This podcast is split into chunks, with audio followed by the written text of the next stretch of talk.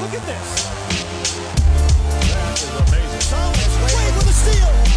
The emotions of Dirk Nowitzki. What he's always dreamed of. Hoping to have another chance after the bitter loss in 2006. Watch this play.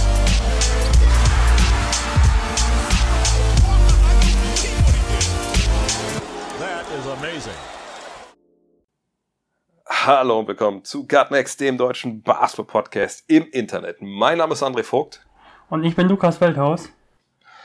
und gemeinsam begrüßen wir euch zu einer weiteren Folge des WM-Spezials. Und so viele wird es davon nicht mehr geben, denn wir haben gestern das Halbfinale Deutschland gegen USA gesehen. Darüber wollen wir natürlich sprechen. Und wir wollen darüber sprechen, was Deutschland im Finale erwartet gegen Serbien. Ich sage es direkt schon vom Anfang. Vielleicht könnt ihr dann kurz Pause machen und, und tragt euch den Kalender ein. 14.40 Uhr, natürlich bei Magenta Sport. Äh, da könnt ihr es sehen. Sagt allen euren, euren Freunden Bescheid, Verwandten. Ich weiß nicht, wie viele Mails ich gestern gekriegt habe von Leuten, die nichts mit Basketball zu tun haben, die sich mitteilen wollten, dass sie dieses Spiel gesehen haben. Von daher, wie gesagt, tragt sie in die Welt hinaus. Aber wir wollen heute drüber sprechen, sagt, was gestern Abend los war, also meiner Zeit gestern Abend, mittags, Zeit von Lukas, und was dann morgen hoffentlich oder vielleicht auch nicht hoffentlich äh, los sein wird. Erstmal, Lukas, wie hast du gestern äh, das Spiel gesehen gegen die USA? Äh, ich habe es zu Hause gesehen, äh, tatsächlich mit meinem Bruder und mit meinem Vater. Und ähm, ja, wir haben nebenbei auch noch gegessen, relativ entspannt. Also und am Ende war es weniger entspannt, sag ich mal so. Es war dann schon ähm, ja sehr spannend und es Ich war natürlich sagen. eine super Sache, ja. Essen hätte ich an nichts können. Ich wurde, ich war so ein bisschen erinnert, ich weiß, wir haben 1993, oh, jetzt kommt ein Deep Cut, bei meinem äh, mein Kumpel Bernd Hummel, also mittlerweile hat er einen anderen Nachnamen angenommen, also Bernd Hummel haben wir damals äh, geguckt, so mit ein paar Leuten aus der ersten Herren, ähm, was mit dem Trainer, ehemaligen Trainer der ersten Herren, äh, in so einem, in so einem Plattenbau da bei uns in Wolfsburg, Detmarode, und haben das Spiel geguckt und alle natürlich so, Alter, krass und so, ne, dann am Ende natürlich ähm, äh, Welp mit, mit, mit seinem End One und Nürnberger mit dem Pass und dann hat der, der ehemalige Trainer, dann als er raus ist, also kein, war kein kräftiger Mann, aber hat beim Rausgehen, hat er wohl von diesem Plattenbau die Klinke abgerissen beim Rausgehen, was immer so beseelt war oder so voller voller, voller Emotionen. Ähm, und das war, da musste ich irgendwie denken gestern, weil das natürlich einfach, ja, war ein, war ein witziger Erfolg war. Ähm, und ähm, obwohl ich ehrlich gesagt, ich bin da gestern mit, also ich war null aufgeregt, als ich in die Arena bin. Gut, das mag damit zusammenhängen, dass man hier in Manila andere Gefühle hat. man eh mal auf der Hut ist so ein bisschen. Ähm, aber ich, ich denke, so, ja, okay, Spiel, gucken wir mal, Halbfinale jetzt, okay. Und das erste Spiel habe ich auch schon gesehen gehabt und das war auch so, ja, okay. Ähm, aber diese letzten, was waren fünf, fünf, sechs Minuten, da, da war auch jegliche journalistische Distanz war halt weg. Ne? Da, da waren mehrere ge- geballte Fäuste dabei, etc. Ähm, also da hätte ich nicht dran denken können, irg irgendwas zu essen. Aber ich denke mal, da wart ihr auch schon fertig wahrscheinlich mit, äh, mit euren kulinarischen Genüssen. Ja, ja, so war's. Ja, also das wäre dann schon schwierig geworden auf jeden Fall. ähm, ja, ich habe auch großen Respekt davor vor, die, vor den, den Leuten, die das kommentieren in dem Moment und dann die richtigen Worte finden müssen. In dem Fall Basti Ulrich und Alex Frisch. Und ja, großen Respekt davor, also da noch die Ruhe dann zu bewahren und dann eben nicht äh, komplett den Nervenzusammenbruch zu bekommen in der Crunch-Time.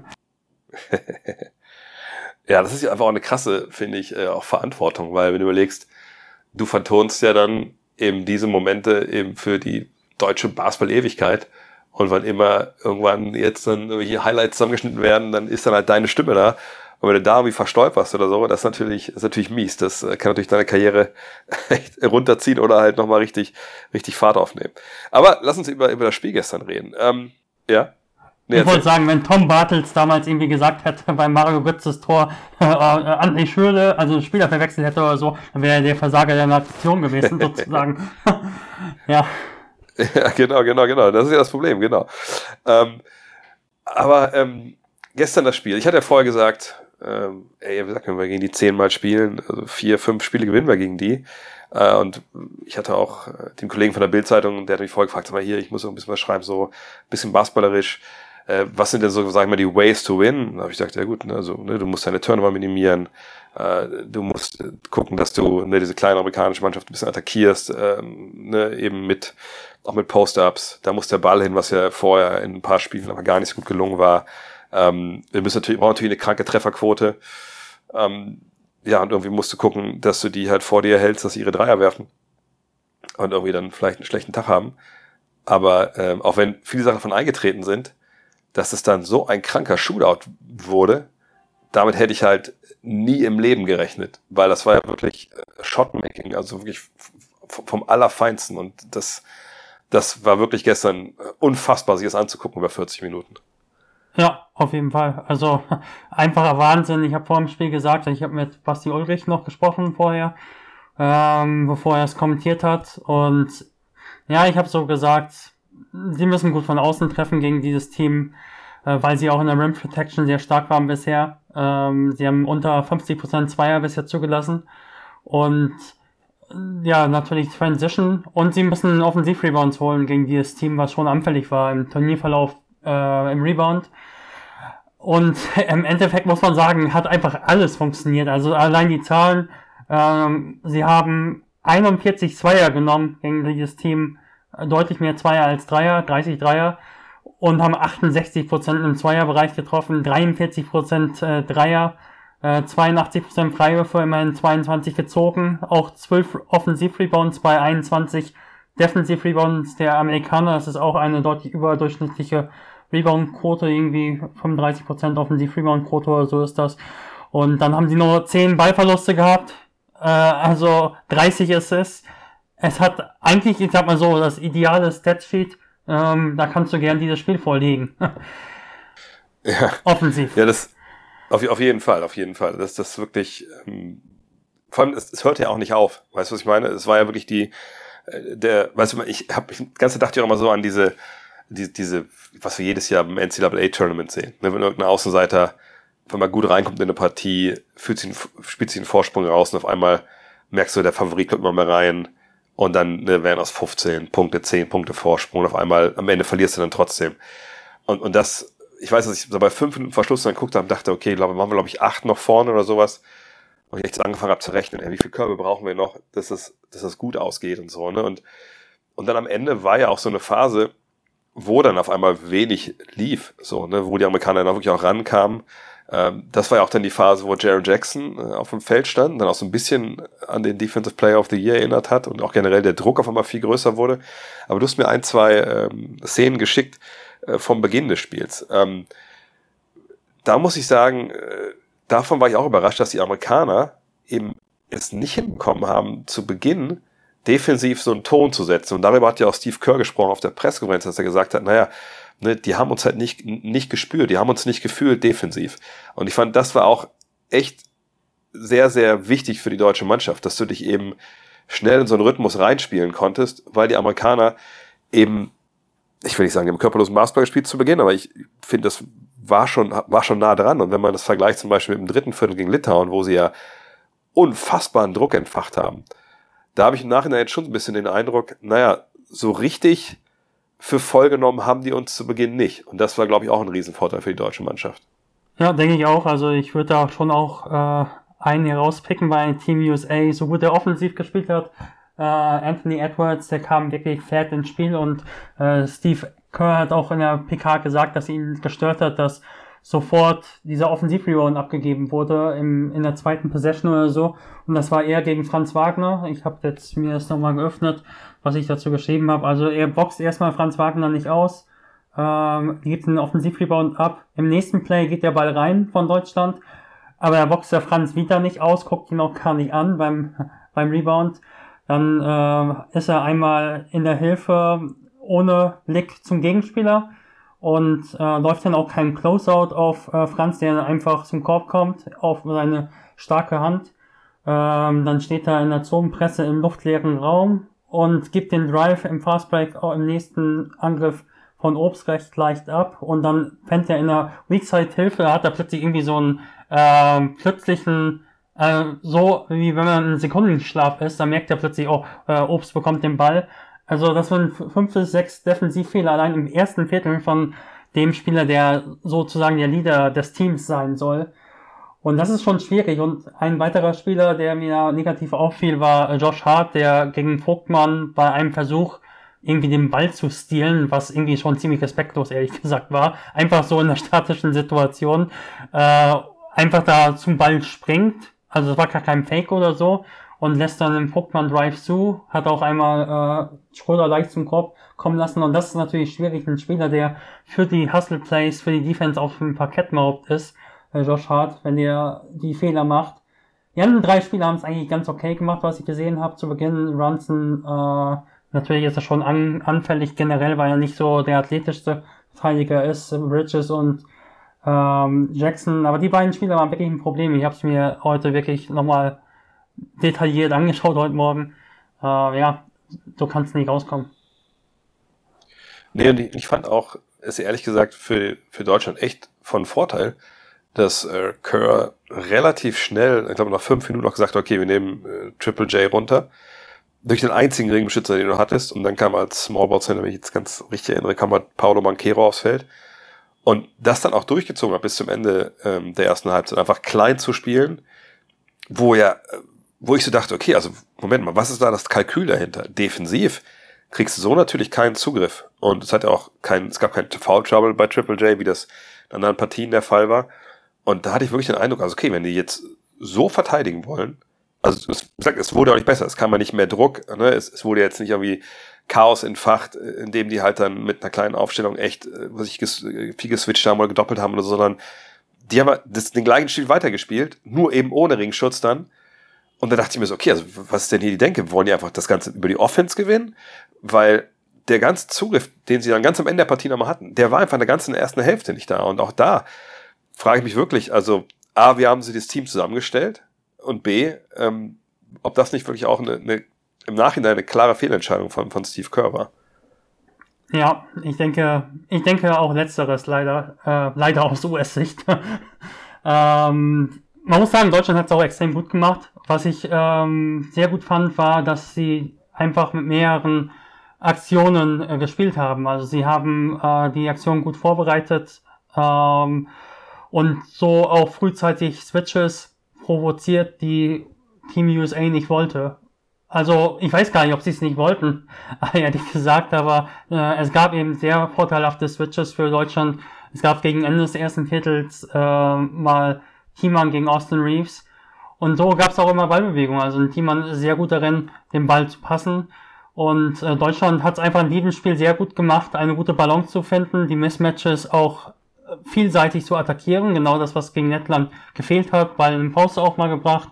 Äh, Ball auch, auch oben gegen den äh, Bigman 1 gegen 1 attackiert. Aber ich glaube, das Team äh, war auch ein bisschen klein, also von Team USA, muss man einfach so sagen. Äh, ich glaube, dass der Ausfall von Brenton, Brandon Ingram schon einen gewissen ähm, Impact hatte. Also er hat kein gutes Turnier gespielt, aber dadurch hatten sie Josh Hart ganz oft auf der 4 äh, der hat dauerhaft gegen Vogtmann und Timon verteidigt, äh, phasenweise. Und ähm, ja, das war einfach so klein. Und ich denke, dass sie das noch konsequenter hätten durchziehen können äh, im Kader, wenn sie ja noch einen größeren Wing gehabt hätten, der wirklich da ähm, an, nicht so ein wie Reeves zum Beispiel. Reeves hat natürlich gut gespielt, aber einfach noch noch ein Wing äh, rein reinzubringen wäre wahrscheinlich da wichtig gewesen, um so ein Switch Everything äh, Scheme zu fahren und einfach nochmal einen größeren Big Man. Man muss sagen, das Projekt mit Paolo Banquero als einzigen Big auf dem Feld hat nicht funktioniert.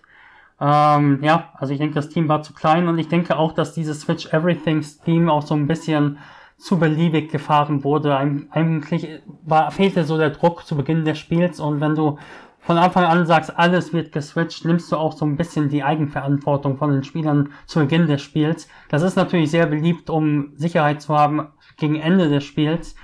Aber ähm, ich glaube, zu Beginn war das einfach nicht hilfreich für das Team, um regelmäßig Druck aufzubauen und man ist auch irgendwo anfällig, äh, wenn ein Team wie Deutschland mehrere äh, Aktionen mit Off-Ball-Screens zur Vorbereitung läuft, dann ist irgendwann Misskommunikation da und ähm, Deutschland hat einfach hervorragend gespielt, dann wird äh, das bestraft. Ja, das ist auch so ein Punkt, den Anschluss mit der, mit der Switch Everything äh, Defense. Ich finde, der Punkt, der dann einfach auch vollkommen verloren geht, ist eben die Körperlichkeit. Ne? Also natürlich kann man auch körperlich switchen und so, aber das, wie gesagt, eigentlich ist das ja so ein Sicherheitsnetz, was du da einbaust für deine Mannschaft. Und dann sind die Abstände eigentlich in der Regel, also du, sagst, sagst, dass es anders sein soll, aber die Abstände dann irgendwie relativ groß. Und das habe ich halt auch gedacht, dass, also genau wie Kürzer, die, die Deutschen haben sie nicht gespürt, das hat der Mannschaft Selbstsicherheit gegeben. Und ich will jetzt nicht direkt schon vorspulen, vierte Viertel, aber in dem vierten Viertel, wo die Amerikaner ihren Run am Ende machen, da war das eben anders. So, und das war die einzige Phase, wo ich wirklich dachte, sie haben defensiv einen Zugriff, wo sie es wirklich geschafft haben, dann, dass ähm, Jaron Jackson Jr. wirklich ein Ringbeschützer war. Was ich meine, dass er wirklich da stand und auf einmal war, war die Zone halt dicht und du musstest halt gucken, was geht. Und dann war es den einen Drive, gab es ja dann von, von Dennis, der dann abschließt, der natürlich unfassbar wichtig auch war. Ähm, aber da war auf einmal so ein bisschen keine Hilflosigkeit zu spüren. Aber ne, die Deutschen hatten vorher, vor dieser Phase, in der ganzen, ganzen Dauer des Spiels immer eine Lösung vor Augen gesagt haben, okay, das geht nicht, dann mache ich das. So, aber als dann die, diese Phase kam, da war das genau nicht mehr da. Und, und da musste ich, glaube ich, wirklich Steve Kerr und Co. müssen sich fragen, warum haben wir das nur da geschafft, als wir schon im Rücken zur Wand standen.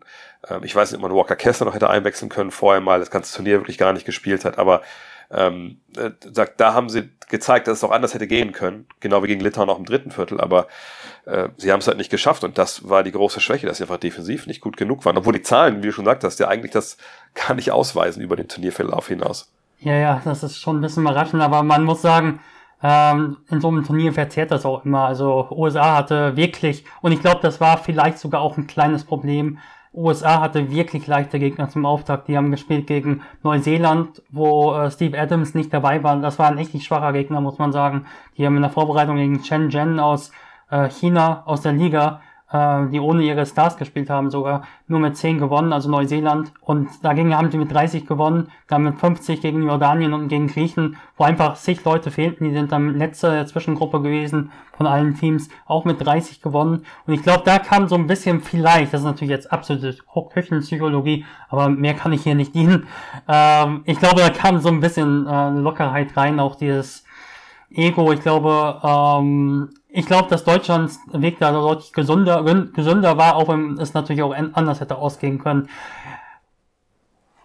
Äh, zu Jaron Jackson Jr. vielleicht noch, also ich glaube, dass das Vertrauen vielleicht so ein bisschen fehlte, weil er kein so gutes Turnier gespielt hatte. Ich habe jetzt mal nachgeschaut, jetzt nicht im Schnitt sogar, sondern in den letzten vier Spielen hat er sieben Rebounds geholt und einen Block, also in den letzten vier Spielen, also nicht im Schnitt.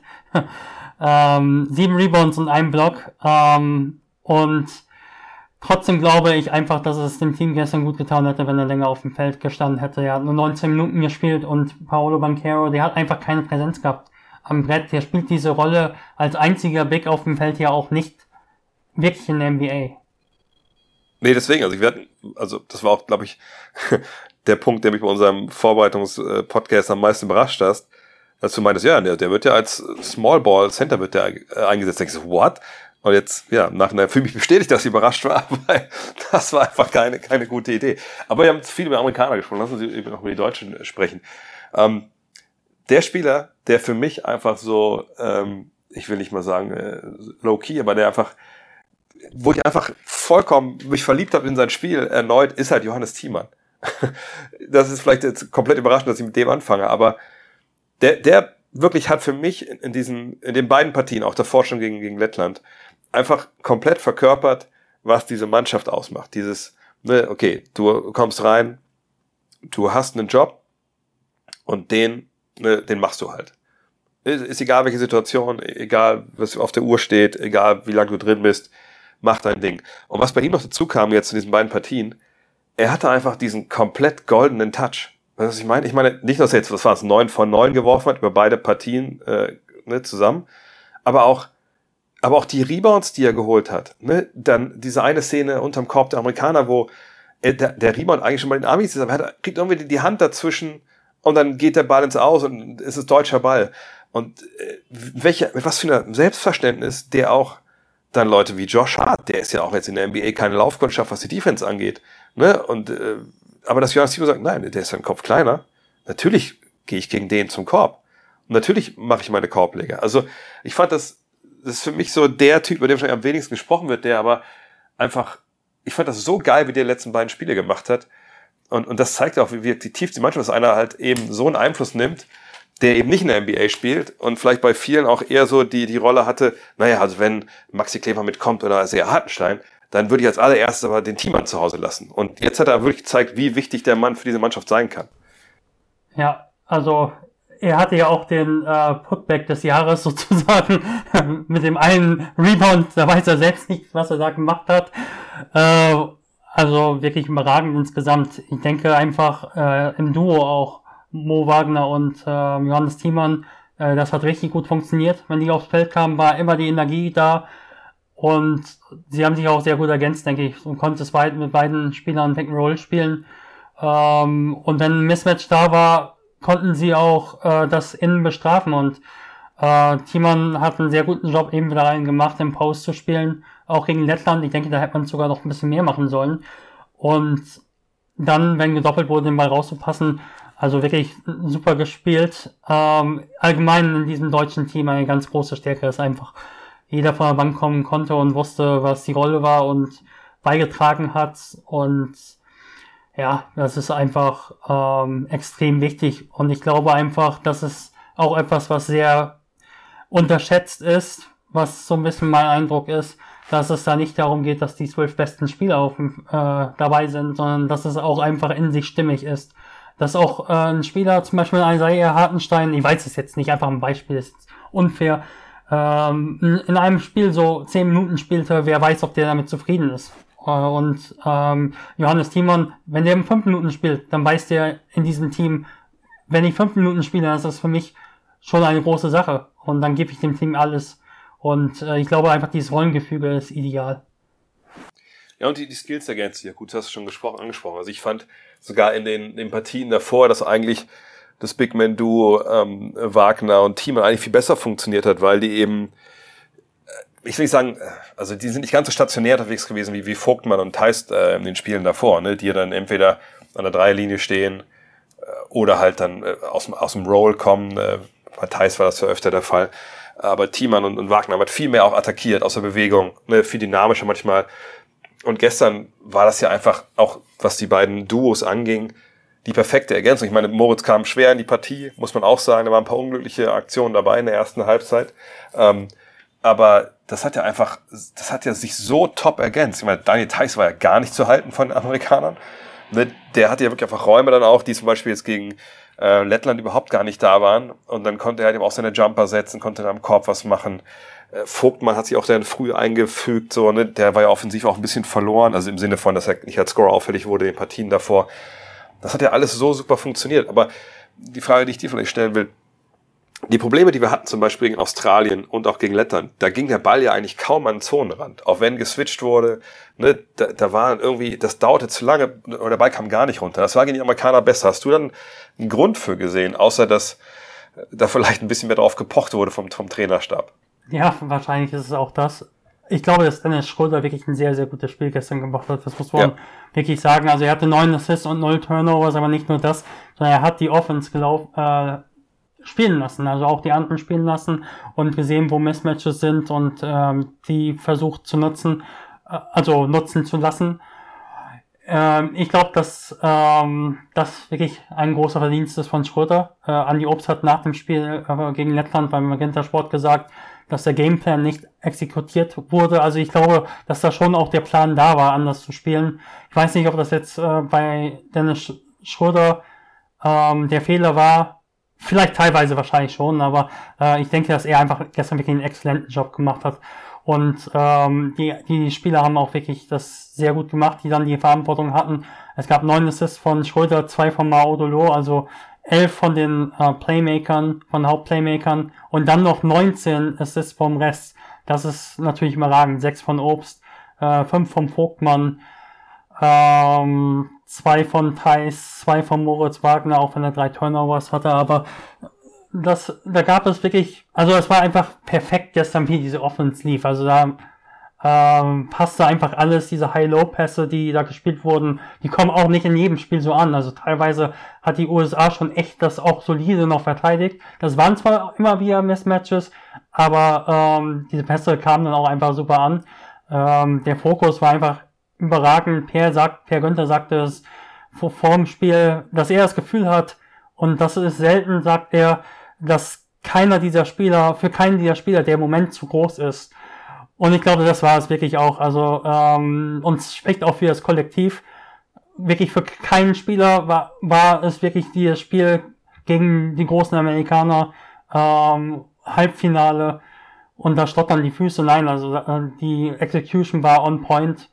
Äh, und das kann man, glaube ich, nicht, nicht deutlich genug betonen, wie überragend das einfach ist. Ja. Ja, und ich glaube, da hat auch viel geholfen, dass man eben in Abu Dhabi schon gegen das Team USA gespielt hat. Und dass man eben mit 16 geführt hat, hatte im vierten Viertel war es, glaube ich, noch. Äh, klar hat man es auch verloren, aber das war vielleicht auch eine ganz, ich glaube, auf eine weirde Art und Weise war die Niederlage da und eben auch das Spiel gegen Lettland eigentlich die perfekte Vorbereitung für diese Partie jetzt gestern, weil wie gesagt, das Team wusste, hey, das, die kochen auch, nur mit Wasser, ne? da können wir durchaus mitspielen.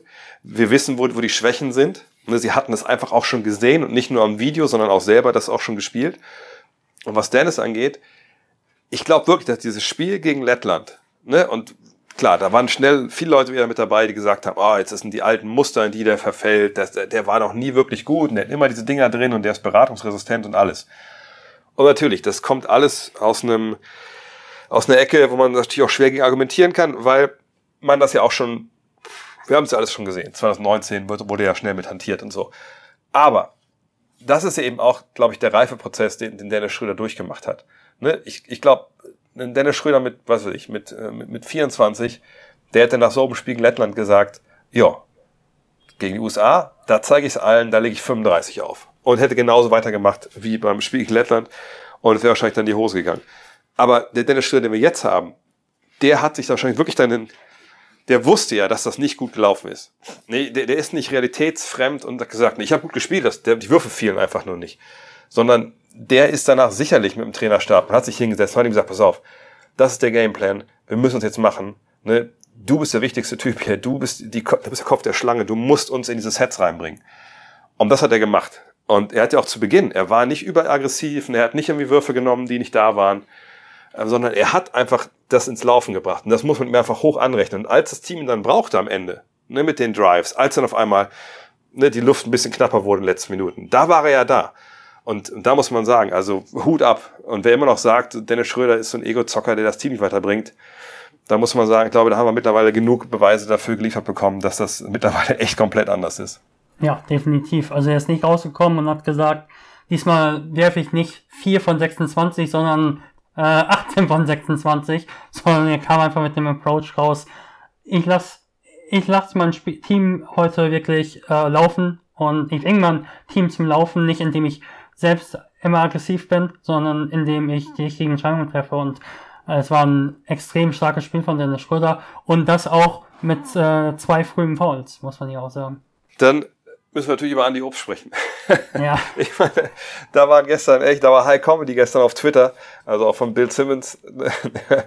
da waren echt, echt geile Tweets mit dabei, weil das natürlich der Spieler ist, den wahrscheinlich äh, auch natürlich gerade die Kollegen in den USA am allerwenigsten auf dem, auf dem Schirm hatten und der natürlich dann einfach Supernova heiß gelaufen ist und, und einfach wirklich krank abgeliefert hat. Und das muss man auch sagen. Das, natürlich, wenn wir an die Obst reden, auch bei der WM denken wir, ja, das ist halt unser bester Werfer. Ne? Gordon Herbert hat gestern bei der PK gesagt, he's one of the best shooters in Fieber. Ähm, aber wenn wir uns erinnern an die Vorrunde, ich hatte mit ihm auch drüber im Podcast gesprochen, da hat man ja schon gesehen, naja, also Andy Obst, klar, der Rest der Welt weiß, wer Andy Obst ist und die wissen, was der kann. Und da ist, steht ganz klar vorne im, im Scouting Report, Alter, um den müssen wir uns kümmern. Ne? Der darf nicht alleine stehen bleiben.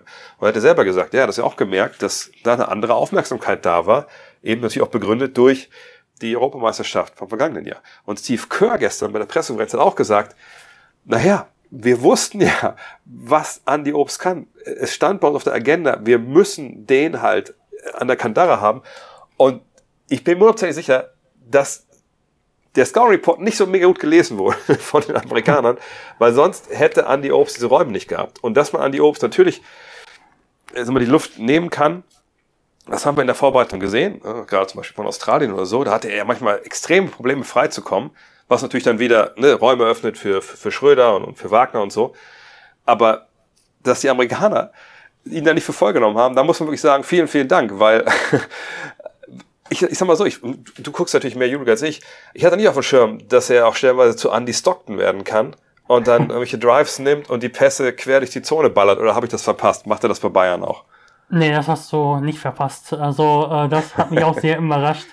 Kam auch gleich rein. Ähm, nee, kam nicht, das war nicht, als er reinkam, sondern das war schon gegen Ende des ersten Viertels. Da kommt er über am Pin-Down-Screen, also an der Baseline, äh, an Halliburton vorbei und Paolo Banquero hilft da in meinen Augen relativ unnötig, so ein bisschen. Und er sieht sofort den Pass nach unten. Ich weiß gerade nicht, wer da stand, aber er wusste in diesem Spiel genau, welche Entscheidung er zu treffen hat. Äh, auch, dass er früh diesen Drive genommen hat gegen, gegen äh, Anthony Edwards. Also, der hatte wirklich einen unglaublichen Tag. Man hat es, man weiß ja, dass er ein sehr intelligenter Spieler ist. Also er bringt schon immer mal wieder diesen Drive an als Counter-Move. Nicht häufig, aber immer mal wieder. Und ähm, ja, gestern passte aber wirklich alles zusammen.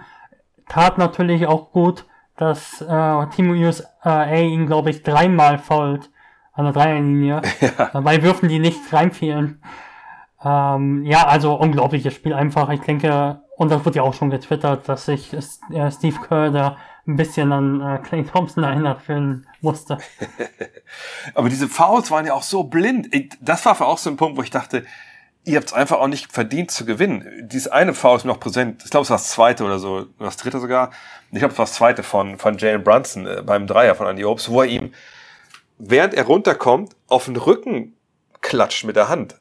Wo ich mir so dachte, wie kannst du dich dann danach unironisch darüber aufregen, dass das jemand gepfiffen hat für dich? Und, und das dann auch, finde ich, mal so Zeichen, wo du dann merkst, ey, so eine Mannschaft ist nicht komplett da. Ne? Ja. Ich will jetzt nicht immer alles sagen, dass es dass die Amis das geschenkt haben. Das soll jetzt gar nicht so sein. Aber da waren einfach so Konzentrationsschwächen. Und wenn du jemand wie Andy Obst dir auch die Möglichkeit gibst, an der Freiwurflinie sich dann mal richtig in den Rhythmus zu schießen, dann darfst du dich auch nicht wundern, dass solche Sachen reingehen und dieses, dieses Ding gegen Halliburton dann am Ende. Das war natürlich auch, also ich glaube, wenn wir in, äh, in, in 20 Jahren noch mal eine Szene uns irgendwie äh, anschauen von dem Spiel, wird es wahrscheinlich die Szene sein, weil das einfach so bezeichnend war, ne, dass er da hinkommt, er kriegt den Ball, gibt die Täuschung, Halliburton fliegt vorbei und eben dann rutscht er auch noch aus und dann trifft er den Dreier. Ich meine, es war jetzt nicht der Dagger, der Dagger war natürlich dann der Jumper von, von Dennis, aber das Ding hat halt das ganze Spiel quasi für mich in eine Aktion runtergedampft, weil eben alles drin war, was in den anderen 39,9 Minuten passiert ist. Gibt auch ein schönes Bild dazu schon bei Twitter beziehungsweise X. Ja, ich habe gerade nochmal geschaut, er hatte äh, letzte Saison an die Obst 14 Freiwürfe in 25 Spielen. 14 Freiwürfe. Äh, 37 äh, Zweier, also leider in der, auf der Euroleague-Seite, Website sind ja, wie man auch bei diesem Turnier sieht, im europäischen Basketball so ein Problem.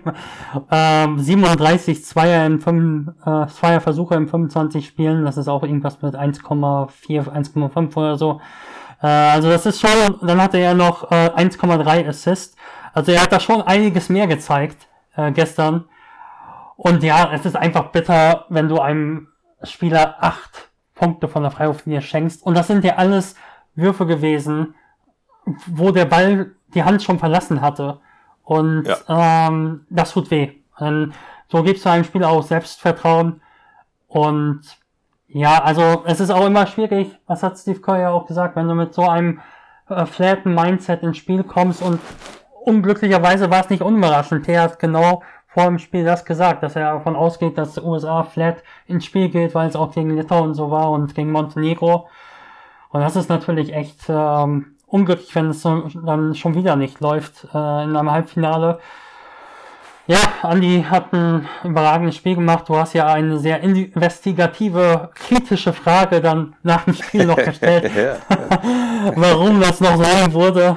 Äh, ja, es, ähm, ja, es war nice. Also war im Endeffekt, nice, ja. ähm, vielleicht müssen wir mal einen Namen auch sprechen über Franz Wagner. Der, kam mir fast ein bisschen zu kurz im, im Nachhinein, einfach weil das, ich hatte ähm, mit Coach Jens, jetzt kann ich es ja erzählen, nachdem ich mit ihm einen Podcast gemacht hatte, haben wir ein bisschen darüber gesprochen, ne, was ist jetzt mit Franz und so, und er hat mir jetzt nicht gesagt, der spielt oder so, ne, das, das, natürlich macht er das nicht, das hatte ich mir schon selber zusammengereimt mit den Sachen, die auf Social Media so zu sehen waren vorher, aber da haben wir darüber gesprochen, wann Franz denn passt und, und wann man Franz eigentlich braucht, weil ich so dachte, ja gut, äh, gegen Lettland äh, ist schön, wenn er dabei ist und sich ein bisschen ne, Legs holen kann, aber die schlägst wahrscheinlich auch so gut. Das war jetzt am Ende ein bisschen knapper, als wir es erwartet hatten alle, aber gut, es war halt so.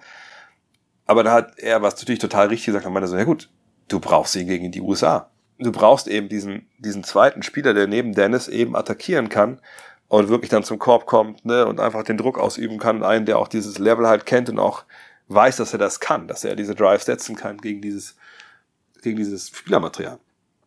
Und ich meine, die 22 Punkte jetzt in 34 Minuten, das war ja genau das. Ne? Weil von der Dreilinie hat er dann, musste ja auch ein paar Dinger nehmen, ein bisschen Bilder anziehen, weil die Quote nicht so nice, aber ne, gerade dann äh, im Zweierbereich, das war einfach wahnsinnig wichtig, was er da gemacht hat.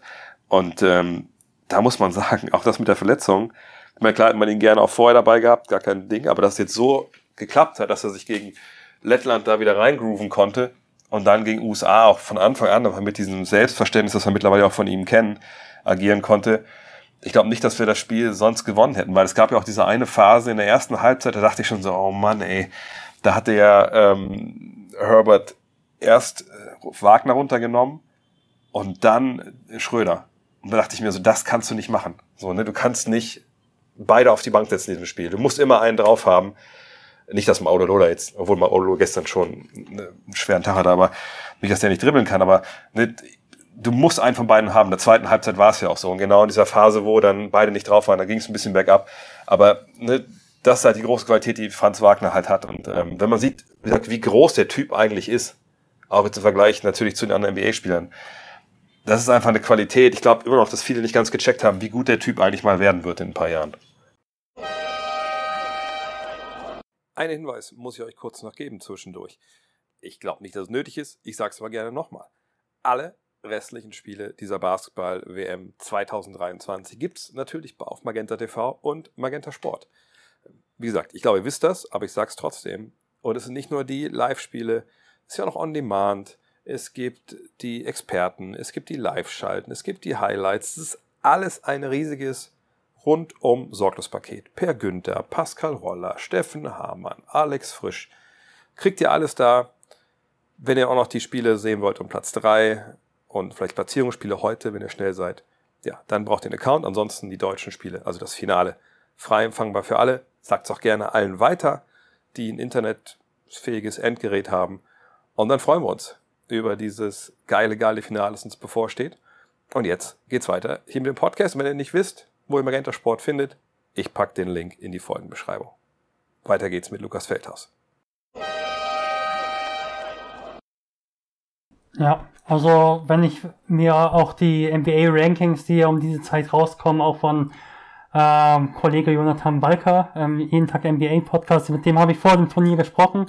Ähm, ja, wenn ich mir das anschaue, da haben ähm, die Franz Wagner schon so in den Ranges so 40 bis 50 bester Spieler in der NBA und äh, Dennis Schröder hätte eher so an 150. Stelle oder so. Äh, also in der, in der NBA hat Franz Wagner schon das Image eigentlich so der deutlich, der deutlich beste deutsche Spieler zu sein und auch schon ein Spieler zu sein, der ähm, sehr solide einfach ist. Ich denke, so ein bisschen unter dem Radar ist er schon, weil er auch wahrscheinlich nur in Orlando spielt. Ähm, aber ich denke, da wird man einiges noch von hören. Und äh, er ist einfach ein Spieler, der eine extrem präzise äh, Fußarbeit hat. Äh, er ist einfach ja. so stark darin, die Closeout zu attackieren, äh, diese wie Cross-Step, ähm, einfach so genaue Fußarbeit. Er weiß genau, wie lange muss er dieses Closeout auf sich zukommen lassen, um dann den Counter-Move zu bringen. Ähm, dann auch bei diesen ähm, Hero-Steps. Also das ist so ein richtiger Feel-Good-Player, Feel-Good-Player. Und ähm, ja, der wird eine richtig gute Karriere vor sich haben. Ähm, ich, gestern war es so, dass er im Schlussviertel 0 von 3 Dreier wirft, davor oder 3 von 7, was gut ist.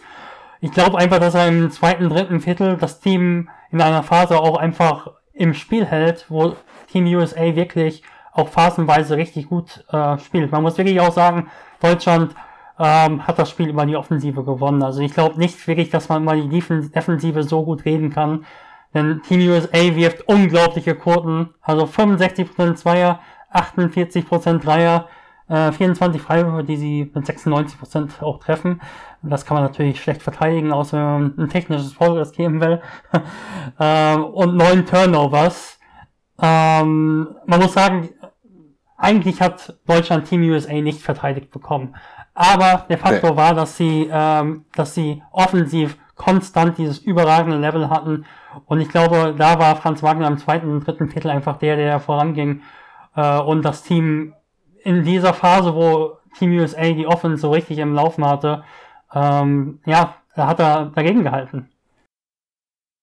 Ja, und genau deshalb brauchst du diese, diese, diese Qualität. Und also wenn wir hier bei der WM 2000, wann ist die nächste, übernächste 31 sitzen und ähm, Franz Wagner war nicht drei, viermal All-Star, dann weiß ich nicht, was passiert ist. Aber da ist irgendwas, irgendwas verdammt schief gelaufen.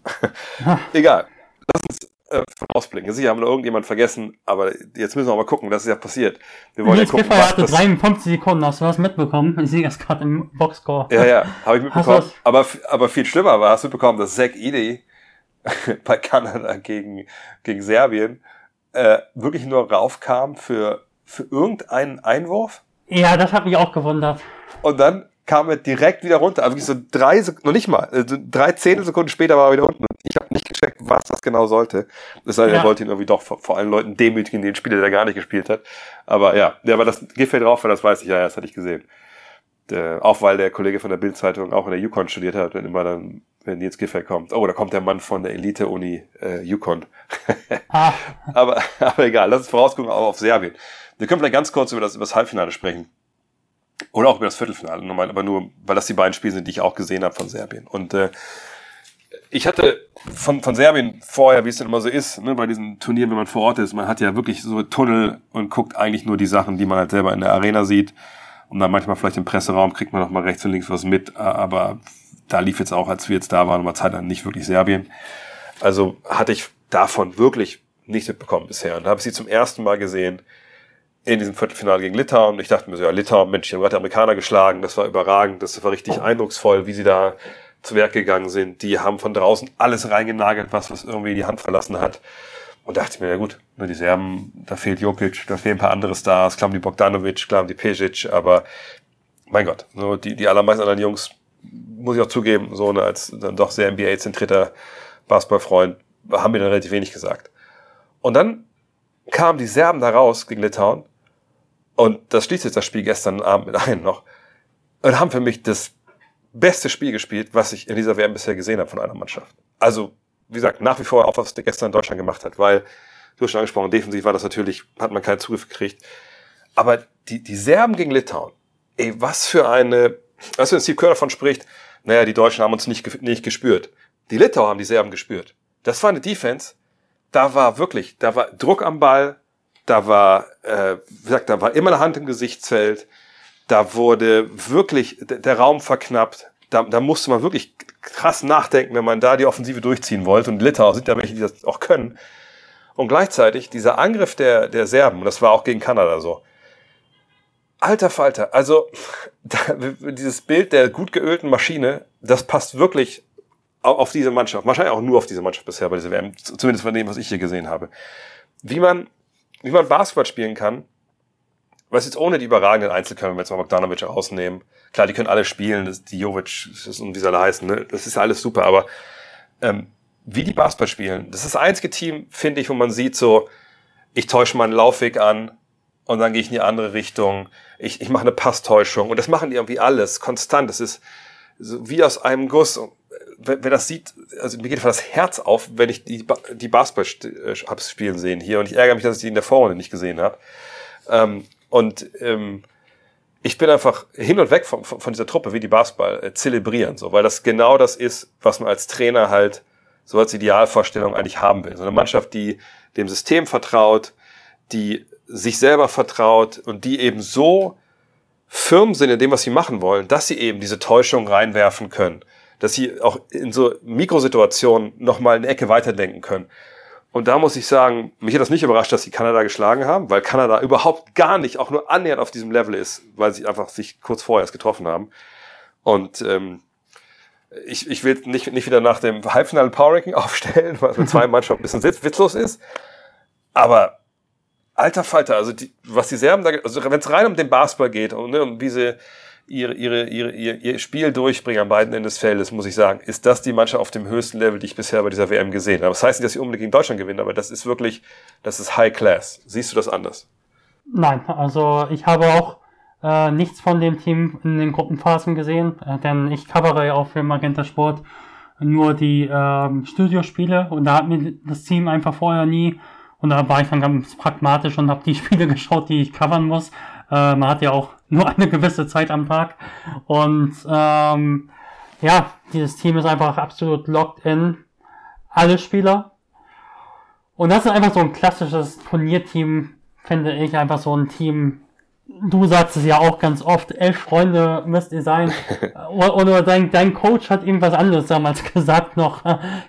Ja. Äh, irgendeine Anekdote hast du immer dein Pots. Ebenfalls war es, ähm, ist das wirklich zu sehen. Einfach, ähm, ich habe es auch gerade bei Twitter auch gelesen, wo manche Leute aufzählen, wer alles fehlt. Ich denke, ein paar dieser Spieler, wenn die dabei wären, dann wäre es ein ganz anderes Team und nicht das Team, was es so wäre, wenn ich jetzt zum Beispiel Nemanja Nedovic, Milos Theodosic, Alexei Pokoschewski anschaue, das sind keine Verteidiger. Also mit diesen nee. Spielern, auch Boba Marjanovic nicht. Das ist ein guter Blue Guy, aber der ist kein, der hat, glaube ich, äh, in der NBA immer nur so 0,4 Blocks pro Spiel oder so, habe ich gesehen, mit der Größe. Und der war auch beim Fieberturnieren immer anfällig äh, mit seiner ja, ist einfach langsam. Und ähm, ja, mit diesen Spielern hat das nicht funktioniert. Also Nikola Jokic und Vlada äh, Micic hättest du natürlich gern dabei gehabt. Auch einen gesunden Vlado Lucic oder Nikola Kalinic. Aber dieses Team ist einfach so ge äh, gebaut, dass alle Spieler ähm, verteidigen. Keiner lässt irgendwas den Zufall überlassen alle arbeiten füreinander. Das klingt alles jetzt so phrasenhaft, aber das passt einfach alles auf dieses ja. Team. Und sie spielen dazu auch noch wunderschön Offensivbasketball. Ähm, das ist schon genial. Ich denke, dass das deutsche Team individuell recht deutlich stärker ist. Ja. Aber sie haben auch sehr gute Spieler, viele Euroleague-Spieler und sind teamtaktisch extrem stark und als Kollektiv vielleicht sogar, vielleicht sogar noch ein bisschen stärker, aber mindestens genauso stark. Ja, ich, also ich hatte gestern auch gesagt, also witzigerweise der Typ, der mich, der, der mich so ein bisschen verliebt hat von den Serben, ist halt hier, der heißt mit Vornamen, der Davidovac. Das ist so einer, das ist so wie früher, ich hatte mal so einen Trainer, der das öfter im Training gemacht, habe ich auch schon mal erzählt, der immer sagt, okay, wir spielen jetzt 5 gegen 5, so, und da ist irgendwelche Sachen ein bisschen durchgegangen, Plays oder so. Und dann ist er oft zu einem hin, ohne dass das äh, die anderen wussten oder der Gegner wusste in dem Fall, hat gesagt, du wirst nicht. Ne, du passt nur. Ne, das, deine Aufgabe ist, dass die Sache hier läuft. Das war auch dann oftmals nicht der Point Guard oder so, sondern halt ein Spieler, der sich darum kümmern sollte, ne, dass er sich nicht, dass er nicht auf den Korb gucken muss oder so. Ne, oder als Variante wäre dann zu sagen, hey, ihr werft erst nach vier Pässen oder sowas. Ne? Das gibt's ja auch. Ne? Solche Drills, dass man halt guckt, dass die Mannschaft nicht darauf schaut, wie scoren wir schnell, sondern erstmal, dass die Defense bewegt wird und so. Und das verkörpert für mich hier Davidovac oder was. Einfach so ein Typ, ja. Ja, auf jeden Fall. Also ich habe mich auch schon früher in ihn verliebt. Ich habe eine WhatsApp-Nachricht gestern den Namen eingegeben. Ähm, vom 3. Dezember ähm, gefunden, was ich einem äh, israelischen Kollegen geschrieben habe. Davido Watts, 3. Dezember 2020. Davido Watts is extremely underestimated. Skilled player can do it all. ähm, ja, einfach so ein Spieler, du denkst nicht, dass der so viel kann und er kann halt wirklich als Flügel Power Forward, Small Forward so gut auch mit dem Ball umgehen, extra Pässe spielen. Ähm, meine Liebe hat schon ein bisschen gelitten, ehrlich gesagt, als er letztes Jahr äh, nach Kriegsausbruch zu CSK Moskau gewechselt ist, oh, was nicht okay. hätte sein müssen, ehrlich gesagt, ist jetzt wieder ähm, nach Roter Stern gegangen. Ähm, aber es ist einfach ein sehr smarter Spieler, der ähm, einfach so ein typischer Glue Guy und einfach super smarter Connector Guy. So einfach, ja. der sieht, der sieht genau, was passiert. Bevor er den Ball bekommt, hat er Kopf oben, weiß, äh, ob er den Pass spielen kann, irgendwie Skip Pass, Extra Pass oder so. Oder ob er das Closeout attackieren kann. Und wenn das beides nicht da ist, dann macht er eben eine Pump Fake. Gibt es ja auch nicht mehr so viele Spieler, die so eine Pump Fake richtig gut beherrschen. Ja, und dann geht er einfach zum Korb und, passt den Ball dann weiter oder macht einen Move. Einfach, das ist so ein äh, Parade-Rollenspieler, ja. Ja, es ist einfach echt, also wie gesagt, sowas, sowas sieht man ja einfach auch nicht oft, ne? Und einfach einer, der, wie gesagt, eine Kopfform hat, super clever ist. Und, aber er ist auch längst nicht der Einzige. Also ich meine, das ist eine Truppe, die ja. natürlich angeführt wird von Bogdanovic. Das ist ja auch, der spielt ja momentan auch komplett krank. Also das ist ja wirklich wahnwitzig, mit was für ein Selbstverständnis der zu, er zu Werke geht. Ne? Und ähm, klar, mit viele Amerikaner gestern darüber getwittert und so, ne, was dann unsere deutschen Spieler gemacht haben, aber ich kann mir gut vorstellen, dass in der NBA einige vielleicht auch ein bisschen jetzt immer die Augen äh, ein bisschen, ein bisschen weiter aufreißen und sagen, Moment mal, das ist doch der Typ, der neben Trey Young, der eigentlich immer nur so rumstehen darf und ab und zu mal auf den Kopf wirft, der kann ja einfach wahnsinnig viel mehr. Und also für mich, beziehungsweise mussten wir jetzt schon mehr oder weniger hier von den Medien die äh, MVP-Votes abgeben, was totaler Blödsinn ist äh, vom, vom Finale. Aber äh, ich habe für Bogdanovic gestimmt, weil ich einfach jetzt also in den beiden Spielen, die ich von ihm gesehen habe, Viertelfinale und Halbfinale, ich sage es nicht wüsste, wie man besser Basketball spielt. Das ist wirklich, also wirklich High Class, was der hier gerade abliefert. Ja, auf jeden Fall. Ich denke, da muss man auch Sveti Pesic ein großes Lob aussprechen, wie er ihn einsetzt. Denn sie äh, ja. bereiten die Aktion für ihn extrem gut vor. Ähm, er spielt ja schon die 2, 3 und er ist da einfach, er kommt nicht in die Situation, dass er den Ball selbst bringen muss und da dann in seine Spots dribbeln muss, sondern sie haben oft so ein Handoff initiieren, initiieren, bevor er in ein Pick and Roll dann geführt wird oder Double Screen Actions, wo er dann einfach äh, zwei Blöcke um, äh, zwei Blöcke am Ball nimmt und dann kommt er einfach in diese Situation und da ist er einfach so abgezockt, also in seinem Pull-up, aber auch nicht nur in seinem Pull-up, der wirft fabelhafte Quoten und ähm, nimmt auch viele Würfe aus dem Zweier-Bereich. Wie gesagt, ich habe leider auch nur diese beiden Spieler gesehen, äh, aber 65% Zweier bei 6 Versuchen, 40%, Dreier bei 7 Versuchen, 5 Assists und auch noch 2,3 Steals pro Spiel. Ähm, ja, also der spielt auch Verteidigung, auch wenn man natürlich nicht nur sagen kann, 2,3 Steals, äh, das ist Defense. Ich denke, individuell ist in der Defense schon an, äh, angreifbar, aber äh, er spielt auch das defensive Konzept, was sie spielen. Sie spielen sehr aggressiv am, am Ballscreen in der Pick-and-Roll-Verteidigung, nicht um den Catchen, sondern der ähm, Große bleibt am Ballhändler auf Höhe des Balles. Das ist so ein halbes Doppeln. Und ähm, dann werden die Wege auf der ballstarken Seite geschlossen. Und auch Bogdan Bogdanovic ist extrem stark in diesem Konzept und äh, ist da immer wieder in der Lage, dann den Ball abzufangen. Ähm, also ein Spieler, der beide Enden spielt ich glaube, in der NBA ist er wahrscheinlich individuell in der 1 gegen 1 Verteidigung schon sehr anfällig gegen die Athleten dort. Aber ich denke, man sieht schon, dass er auch defensiven Wert haben kann als äh, Team Defender und eben diese extrem äh, gute Offensive. Also ja, mit dem äh, MVP-Vote hast du, glaube ich, nichts falsch gemacht. Auch wenn es echt cool ist, ja. Ja, aber das, bei Fieber, ich mache mal bei Fieber einfach gar, also es geht los, dass du auf der Presse kein richtiges WLAN hast im Spiel, dass die Boxcores nicht funktionieren im Spiel. Lass uns da gleich von Anfang. Äh, immerhin das, immerhin das, äh, gestern war ich einmal in, in, dem, in dem Hotel, wo hier die, äh, wo die ganzen Granden äh, der Fieber halt sind. Da ist schön. Das ist ja auch wichtig. Aber ähm, was, was geben denn deine Zahlen und deine Recherchen her, was die Serben jetzt angeht. Ich denke, viele werden dann vielleicht doch nicht unbedingt ähm, die Spiele der, der Serben gesehen haben. Also was so die, die Stärken und Schwächen? Ja, ich rate einfach jetzt mal so ein paar Sachen runter. Man muss sagen, aufgrund dieser kleinen Sample Size und weil es Gegner gibt, die recht einfach zu schlagen waren für das serbische Team. Man muss sagen, Südsudan hatten sie, die wurden so ein bisschen unterschätzt, denke ich. Da haben sie mit 30 oder 40 gewonnen gegen, die wurden aber am Ende noch 17. oder so, haben schon einige Teams geschlagen, die nicht schlecht sind. Oder nicht ganz schlecht. Und, äh, aber sie hatten auch Gegner, die wirklich nicht so gut waren, also China zum Beispiel. Äh, und irgendeinen anderen Gegner noch, weiß ich gerade nicht mehr. Ähm, und äh, daher muss man sagen, sind eigentlich fast alle Stats überragend. Also sie haben ein Net-Rating Also Differenz Offensivrating, Punkte auf 100 Ballbesitze und Defensivrating gegen Punkte auf 100 Ballbesitze 28,3. Das ist mit Abstand das Beste. Solche Werte wird man in einer nie, normalen Liga nie sehen. Ähm, sie sind besonders gut darin, äh, Transition-Punkte zu äh, generieren laut Synergy nach der Zwischenrunde. Da habe ich leider für die Playtypes nur die Zwischenrunden-Stats. Ist auch vielleicht teilweise gar nicht so unsinnvoll, weil äh, man dann so ein gleiches Level an Gegnern ungefähr hatte. 24 pro Spieler sind die das zweitbeste Team im Turnier, machen da 10 Transition-Punkte mehr als Deutschland zum Beispiel. Ähm, und haben dadurch einfach auch eine extrem gute Zweierquote. Sie treffen mal das Turnier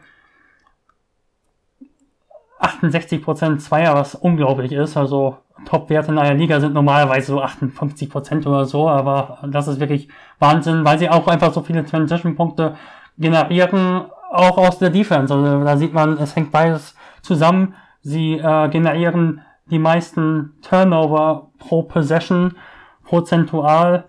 Äh, das sind, hier muss ich mal kurz ordnen mit meiner Tabelle, 18,9% Äh, also sie forcieren in 18,9% der gegnerischen Ballbesitze einen Turnover.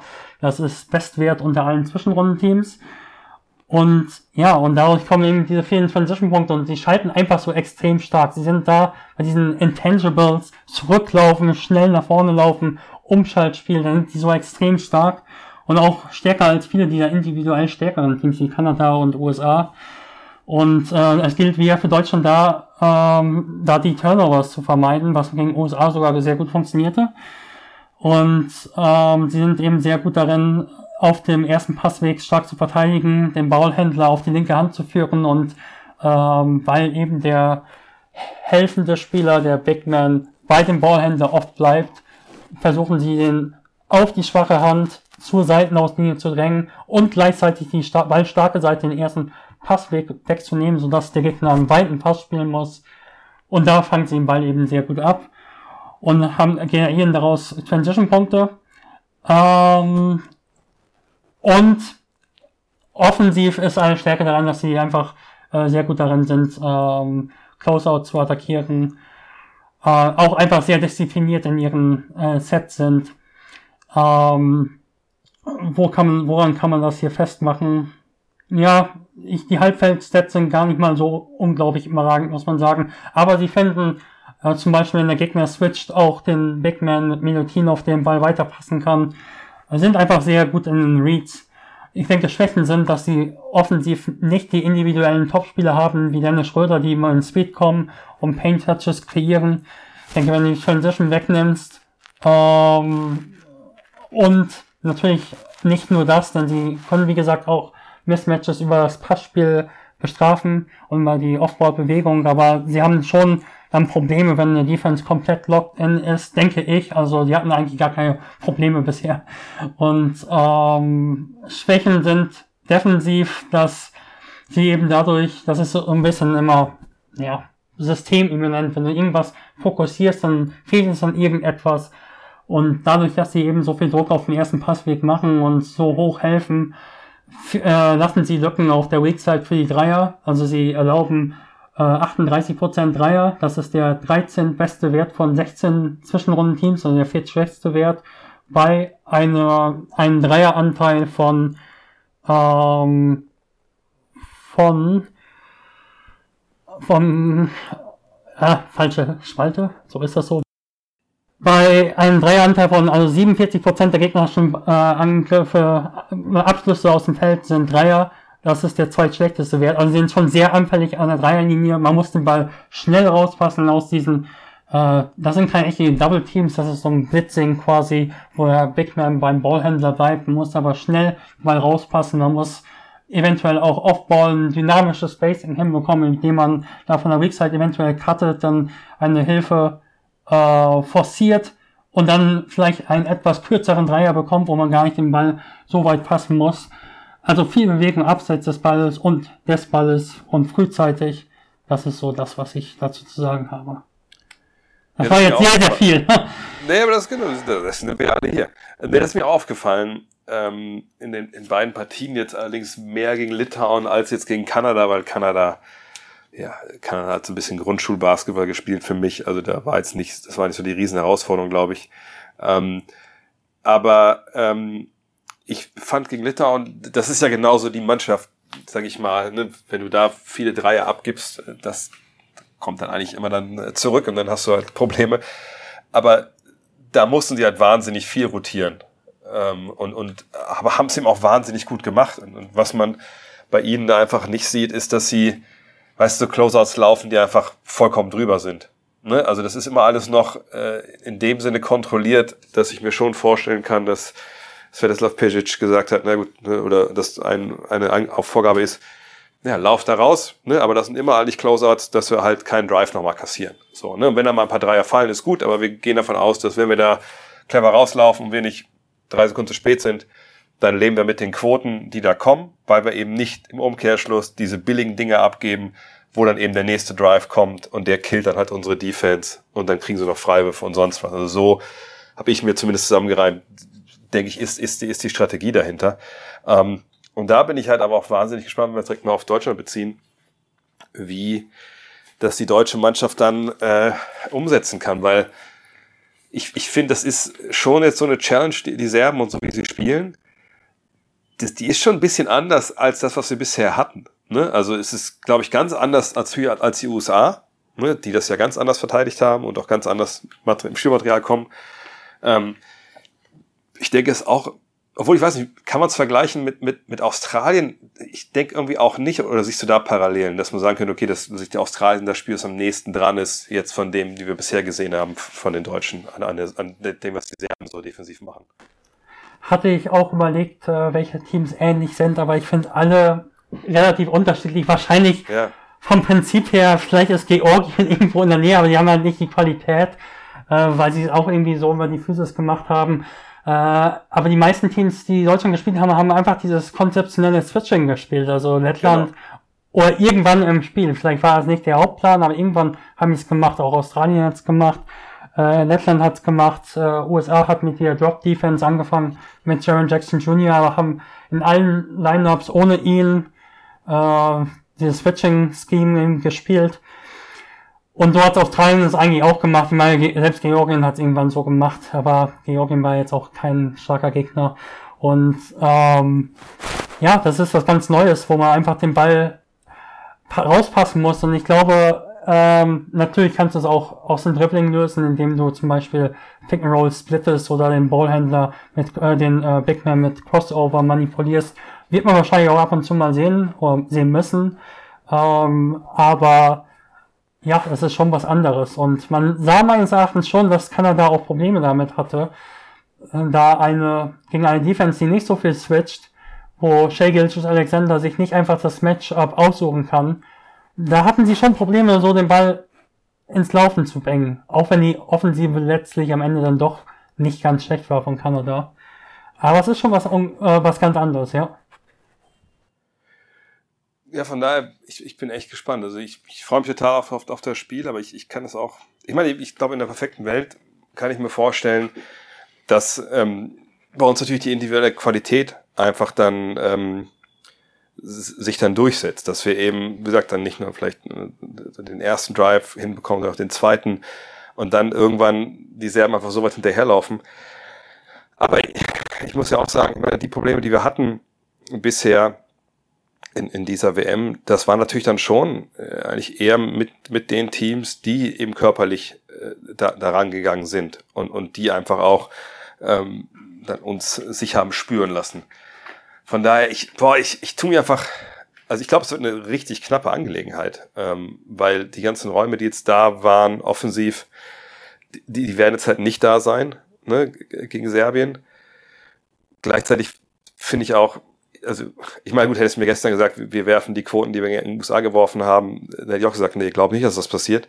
Aber ich kann mir jetzt auch nicht auch vorstellen, dass wir gegen, gegen Serbien, gegen diese Verteidigung so, so, so nah da rankommen. Ähm, ich, ich habe gestern schon überlegt, so, hey, fuck, wer ist denn jetzt eigentlich Favorit? Ne? Deutschland, Serbien. Da hat ein Kollege mir mal geguckt bei den Buchmachern, da ist Deutschland Favorit gewesen, gestern Abend zumindest. Ähm, boah, ich, Ich, ich, ich, ich kann momentan gar nicht sagen, wer ich denke, der, der, der gewinnt, weil ich glaube wirklich, und das ist natürlich dieser Cop-Out bei diesen Fieber-Turnieren, dass man sagt, ja, ist ja immer tagesformabhängig. Aber allein, was wir gezeigt haben im Halbfinale, was die Serben jetzt gezeigt haben im Halbfinale und im Viertelfinale, also ich würde sogar momentan Ticken Serbien die Favoritenrolle zuschustern wollen, weil die einfach ihr schlechtes Spiel gegen Italien hatten irgendwann in der, in der Gruppenphase ähm, aber seitdem halt einfach, gerade jetzt in den letzten beiden Spielen, so mega abliefern. Und ich weiß nicht, ob, ob wir gegen diese, gegen die, diese Physis und, und gegen die, diese Defensive, die spielen, so gut zurechtkommen. Da mache ich mir wirklich, wirklich große Sorgen.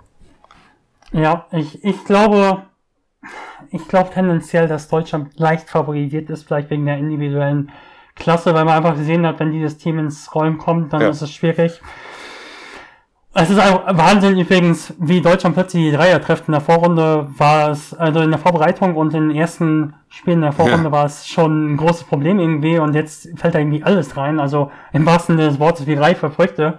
Ähm, also 46% Dreier in den letzten vier Spielen, davor 29,5. Ähm, ja, bleibt natürlich auch nicht automatisch immer so, muss man sagen. Genau daher ist dann in so einem Spiel manchmal auch wirklich die Tagesform äh, wichtig, klar. Aber ich kann mir auch vorstellen, dass Serbien das Spiel gewinnt, dann äh, total langweilig, das jetzt so zu sagen, so diplomatisch. Aber ähm, sie sind einfach so stark als Unit, äh, als Kollektiv. Ähm, ja, es wird wirklich äh, richtig spannend. Ich glaube, beide Teams haben es extrem verdient, einfach auch im Finale zu sein. Das waren die besten Kollektive in meinen Augen. Äh, bei Serbien ist schon überraschend, die waren vorher im FIBA Power Ranking, auch wenn natürlich fraglich ist, wie repräsentativ das ist. Neunter, ähm, die hatten wir in unserem Vorschau-Pod so als Dark Horse noch besprochen. Also wir hatten die zumindest so auf der Rechnung, aber ähm, ja nicht unbedingt für so tief, so tief, so tief. Ähm, ja, ich denke, das wird wirklich sehr interessant. Ja, ich habe dazu eigentlich nichts mehr zu sagen. Ich bin wirklich gespannt, das Spiel zu sehen. Ähm, zwei Teams, die einfach so geschlossen sind. Da gibt's auch einfach bei Serbien auch so viele Spieler, die man äh, ja ins Herz schließen, schließen kann, sozusagen. Alexa Avramovic, der auch den Ballhändler jagt. Das wird nochmal ein richtig spannendes Duell gegen Dennis Schröder, der nimmt wirklich Fullcourt auf und ähm, ja, jagt seinen Gegenspieler um das ganze Feld. Äh, Moritz Wagner wird da sicher auch ein bisschen äh, Emotionen reinbringen. Irgendwie habe ich ehrlich gesagt das Gefühl, dass vielleicht mal Odolo mal wieder so ein Spiel haben könnte, wo er zum X-Faktor wird, gerade weil dieses Team von der Dreierlinie recht viel zulässt, wo er vielleicht dann einfach auch mal so einen Block rejecten kann, also die Gegenseite nehmen kann, weil sie eben am Ball so aggressiv verteidigen auf, ähm, auf der Blockseite und dann seine Stepbacks vielleicht trifft. Mal sehen.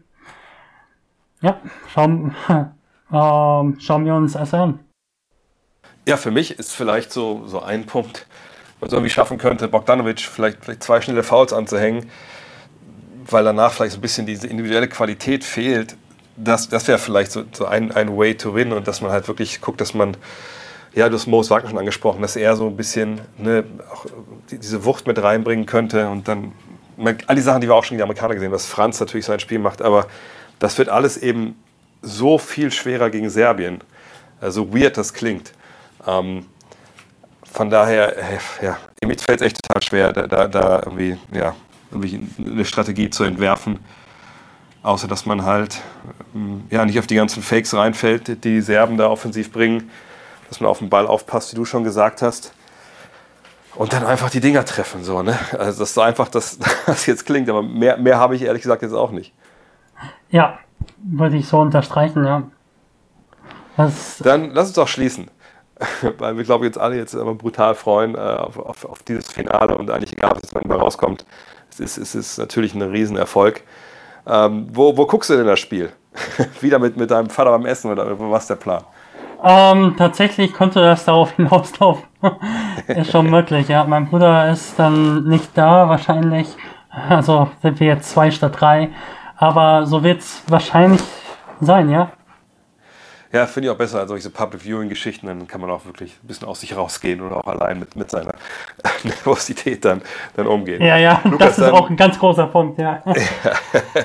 Dann äh, ja, vielen, vielen Dank für deine Zeit. Äh, ich hoffe, du versorgst die Kollegen von Magenta mit den entsprechenden Materialien, damit sie auch wissen, was sie da äh, morgen zu erzählen haben. Und Ich dann, bin seit äh, gestern Nacht fertig. Ich habe auch bis 24 Uhr alles gemacht und mein Turnier ist jetzt vorbei. Dann kannst du das ja alles genießen und dann, ja, dann hoffen wir, wenn wir uns das nächste Mal sprechen, dass, dass wir als, alle als Basketball Deutschland dann Weltmeister geworden sind. Das, das wäre doch, wär doch keine, keine schlechte Idee. Das wäre auch mal was, ja. Und das wurde hier gecallt zum ersten Mal, ja. Äh, zumindest, dass es keine Sensation wäre. Genau, das haben wir auf jeden Fall hier gesagt. Lukas, dann, ey, vielen, vielen Dank. Dann äh, wünsche ich dir noch einen schönen, schönen Nachmittag. Mach's gut.